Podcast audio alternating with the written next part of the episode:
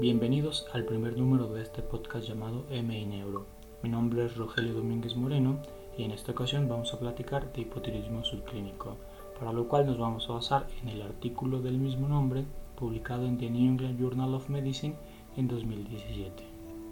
El hipotiroidismo subclínico se define de forma bioquímica por la elevación de la hormona estimulante de la tiroides abreviada como TSH o tirotropina, en combinación con T4 libre normal, su incidencia varía del 3 al 15% y es más frecuente a edad más avanzada, en mujeres y en zonas con deficiencia de yodo. Se le ve como una forma leve de hipotiroidismo, ya que algunos casos se asocian a síntomas y otros evolucionan a hipotiroidismo manifiesto, es decir, ya con disminución de T4 libre y seguramente con síntomas. Eh, normalmente la TSH, su límite superior es en promedio de 4.5, o de 5 eh, mil unidades internacionales por decilitro en la mayoría de los laboratorios. En el caso del hipotiroidismo subclínico, 10 eh, es el punto de corte que subdivide el leve de la forma más grave. El 75% de los pacientes tienen TSH menor a 10 y el riesgo de progresión a hipotiroidismo manifiesto es del 2 al 6% por año, especialmente en mujeres con TSH alta presencia de anticuerpos antiperoxidasa y T4 libre en el límite inferior. En aquellos pacientes con TSH menor a 7 puede ser transitorio y hasta el 46% de ellos va a normalizar en un periodo de dos años. Los puntos de corte y demás en mujeres embarazadas son aparte, entonces no se discuten en este artículo. Con respecto a los síntomas, algunos pacientes, de hecho la mayoría de los pacientes son asintomáticos sin embargo, otros van a tener síntomas típicos pero leves. Los adultos suelen tener menos síntomas, pero la depresión y los síntomas cognitivos siempre, siempre nos deben hacer pensar en hipotiroidismo subclínico y descartarlo obviamente. Consecuencias clínicas a largo plazo. En un metaanálisis de 60 cohortes se documentó un aumento de riesgos cardiovasculares, especialmente de eventos coronarios. Por ejemplo, los pacientes que tuvieron TSH entre 7 y 9.9 tuvieron un riesgo relativo de 1.17, pero aquellos pacientes que tuvieron TSH de 10 a 19.9 tuvieron un riesgo relativo de 1.89. Entonces, también se ha visto asociación de TSH mayor a 7 con aumento del riesgo de falla cardíaca y de DBC isquémica. Y también se le ha asociado a elevación de algunos otros marcadores de riesgo cardiovascular como colesterol, en especial colesterol LDL y riesgo de aterogénesis subclínica, así como riesgo de fracturas y deterioro cognitivo. Evaluación. Existen causas transitorias de este patrón de hipotiroidismo subclínico que ya dijimos, es decir, elevación de TSH por arriba de 5 o 4.5 con T4 libre normal, y estas causas eh, transitorias pues pueden deberse eh, a, varias, a, varias, varias etiologías, por ejemplo, enfermedad eh, no tiroidea aguda o el eutiroide enfermo, fases de recuperación de tiroiditis de las que quieran, el uso de medorana y litio también, y pues en pacientes que ya tienen un diagnóstico y no están pues, bien tratados, ¿no? Y también tenemos otras causas, pero son causas de persistencia de este patrón. Y pues uno, y el más importante puede ser la edad, un proceso adaptativo y fisiológico asociado a edad, también hay que estar pendientes de esto. En otras causas también puede ser una interferencia del ensayo, por ejemplo la presencia de anticuerpos heterófilos, la misma obesidad puede causar un patrón similar, la insuficiencia adrenal, aunque se refiere como raro, y resistencia a tirotropina, o a la hormona liberadora de tirotropina, que es extremadamente raro. ¿En quién vamos a considerar tratamiento? Bueno, para considerar tratamiento pues debemos de considerar la edad del paciente, pero especialmente sus síntomas y el riesgo cardiovascular. Con respecto a los síntomas, se realizó un estudio en ancianos, o bueno, en pacientes mayores de 65 años, llamado TRUST, que se publicó también en 2017 en New England en donde no se documentó mejoría en la calidad de vida asociada a síntomas tiroideos. Sin embargo, eh, en estos pacientes con hipotiroidismo subclínico, pues la TSH fue en promedio 6.4. entonces no era un hipotiroidismo subclínico grave o tal vez importante. Y otro punto importante es que el cuestionario basal no difirió mucho con respecto a los síntomas de los pacientes eutiroideos. Entonces eran pacientes que tenían un hipotiroidismo subclínico tal vez leve y que los síntomas pues probablemente no eran muy importantes porque no difirieron mucho de los eutiroideos. Hay otros, otros estudios, aquí se cita otro estudio sobre síntomas border en donde solo se vio beneficio en los pacientes que tenían TSH mayor a 12.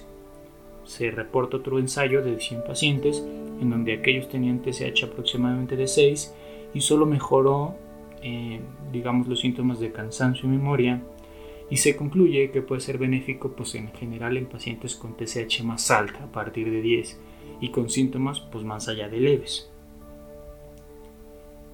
Con respecto al riesgo cardiovascular o los riesgos a largo plazo, o sea, decidir si el paciente podría o no beneficiarse, pues tenemos que mencionar que se hizo una revisión de Cochrane en 2007 en donde se documentó que el tratamiento con levotiroxina disminuía subrogados de riesgo cardiovascular, es decir, disminuía colesterol LDL, LDL el grosor íntima media y mejoraba la función cardíaca.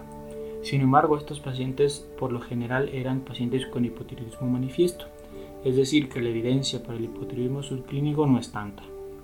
Los subrogados también podrían no necesariamente impactar en mortalidad y se cree que, eh, digamos que el link con este riesgo puede no ser en base a los factores de riesgo típicos, entonces es algo que debemos de considerar. Hay otro estudio que se hizo específicamente en pacientes con hipotiroidismo subclínico y se vio que pues sí, había menos eventos coronarios, pero fue solo en pacientes menores de 70 años y eso es importante.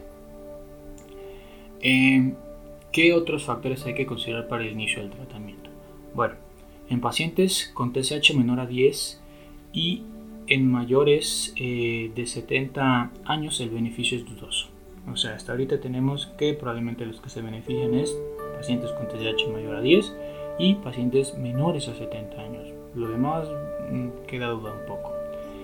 Se debe individualizar con base en los niveles de TSH, como ya dijimos, la presencia o no de síntomas, la presencia de anticuerpos antitiroideos, bocio, enfermedad cardiovascular o aterosclerosis, especialmente clínica o eventos, y falla cardíaca. Si se llegara a iniciar tratamiento, debe valorarse después de 3 a 6 meses del inicio del tratamiento dos aspectos. Uno, el alivio de los síntomas y dos, los efectos adversos. Y se va a descontinuar el tratamiento si no sucede lo primero, es decir, si no hay alivio de síntomas, no conviene seguirlos tratando o si sucede lo segundo, es decir, efectos adversos, osteoporosis, fracturas, etc. Si se inicia tratamiento, se debe vigilar la TSH cada 6 o 12 meses e iniciar tratamiento si se pasa de 10 en pacientes menores de 70 años o si hay otra indicación obvia.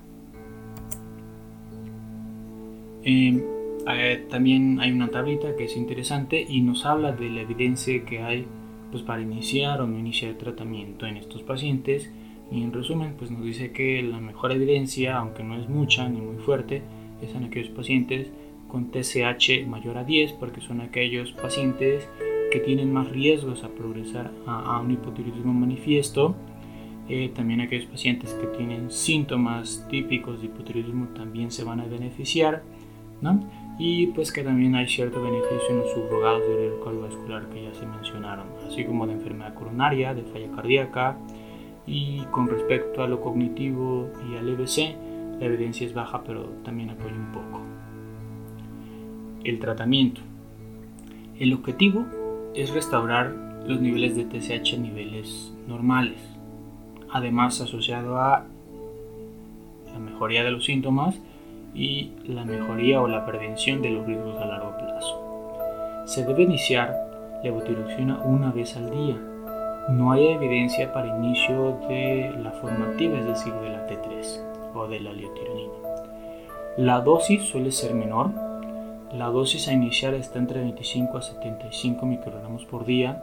Sin embargo, se recomienda, como en los demás casos y en el hipotiroidismo en general, iniciar con 25 microgramos en los pacientes que tengan angina o que tengan un riesgo cardiovascular elevado. Se debe tomar una TSH de control en 4 a 8 semanas y debemos tener en cuenta que de estos pacientes 10% no bajarán su TSH y 6% se podría suprimir su TSH aumentándole su riesgo de fibrilación auricular, especialmente en pacientes añosos o con otras comorbilidades como hipertensión, osteoporosis y fracturas. Hay un protocolo, se, eh, se muestra un protocolo de, actuación en estos pacientes con hiporismo subclínico y empieza con eso, con la definición bioquímica. Entonces, en todos los pacientes que tengan elevación de la TSH por arriba de 5, por lo general, con T4 libre normal, pues es aquel paciente que se define como hipotiroidismo subclínico.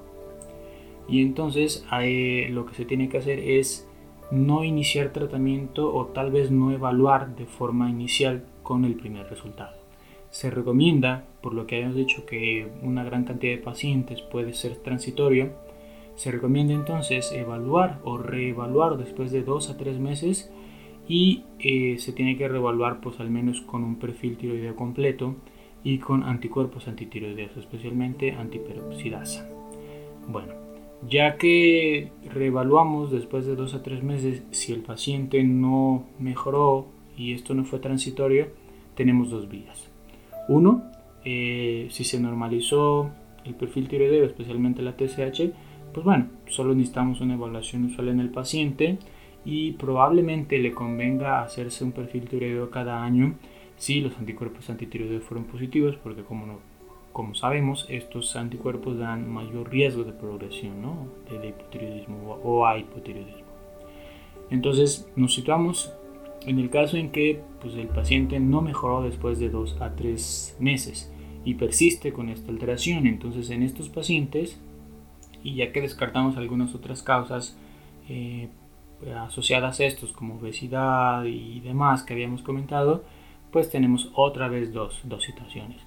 Aquel paciente que tiene TSH menor a 10 y aquel paciente que va a tener TSH mayor a 10.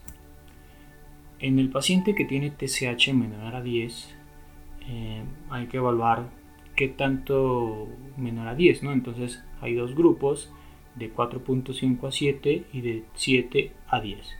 En el de 4.5 a 7 por lo general no está recomendado el tratamiento, más bien seguimiento cada 6 meses tal vez con pruebas tiroideas. Pero en el paciente de 7 a 10 pues tampoco está recomendado generalmente el tratamiento, como ya vimos estos pacientes no suelen beneficiarse, sin embargo hay que tomar en cuenta pues si hay enfermedad cardiovascular, si hay síntomas o algunas otras causas, ¿no?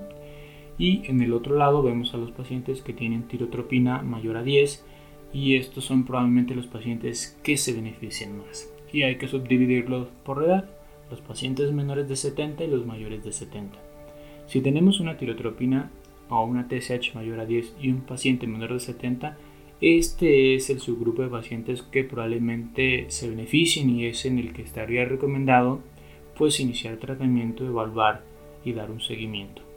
Pero en el paciente mayor a 70 años, generalmente el tratamiento no es benéfico, sin embargo, pues hay que ver los síntomas y demás. ¿Sale? Y bueno, el resto del protocolo que se muestra acá.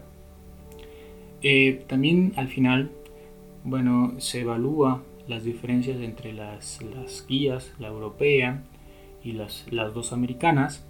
Y finalmente, pues debemos decir, y en resumen es lo mismo, los pacientes con hipotiroidismo leve, es decir, aquellos eh, pacientes con hipotiroidismo subclínico leve, con TSH menor a 10, por lo general no se van a beneficiar, hay que ver síntomas y, riesgos a largo plazo, pero aquellos pacientes con TSH mayor a 10, pues probablemente sí se beneficien. Eh, las guías americanas dicen que en los pacientes con TSH mayor a 10 la levotiroxina debe considerarse por un aumento del riesgo cardiovascular y de falla cardíaca. Y con respecto a esto, la europea dice que en los pacientes menores de 65 el tratamiento está recomendado aún en ausencia de síntomas. Sin embargo, en pacientes con TSH mayor a 10 y mayores de 70 años, el tratamiento con levotiroxina debe ser considerado si hay síntomas claros de hipotiroidismo o si hay riesgo cardiovascular alto. De otra forma, tal vez no sea, no sea benéfico. En resumen, el hipotiroidismo subclínico por lo general no se asocia a síntomas y cuando se asocia lo hace de forma leve. Para considerar tratamiento en estos pacientes, lo primero que deberíamos de hacer es darle un periodo de gracia de 2 a 3 meses y reevaluar. Si persiste el patrón de hipotiroidismo subclínico, hay que considerar síntomas y hay que considerar qué tan elevada está la TSH, así como, digamos, riesgo cardiovascular, enfermedad cardiovascular o riesgos a largo plazo. Y con base a eso, decidir el inicio de un tratamiento. El mejor paciente o el mejor contexto para iniciar un tratamiento es en aquellos pacientes con TSH mayor a 10 y eh, que tengan síntomas, en especial que sean menores de 70 años. En todos los demás puede ser un poco dudoso. Recordar siempre que cuando se decide iniciar un tratamiento, se debe de reevaluar después de cierto tiempo la respuesta a los síntomas y la presencia de efectos adversos. Eso es todo. Muchas gracias.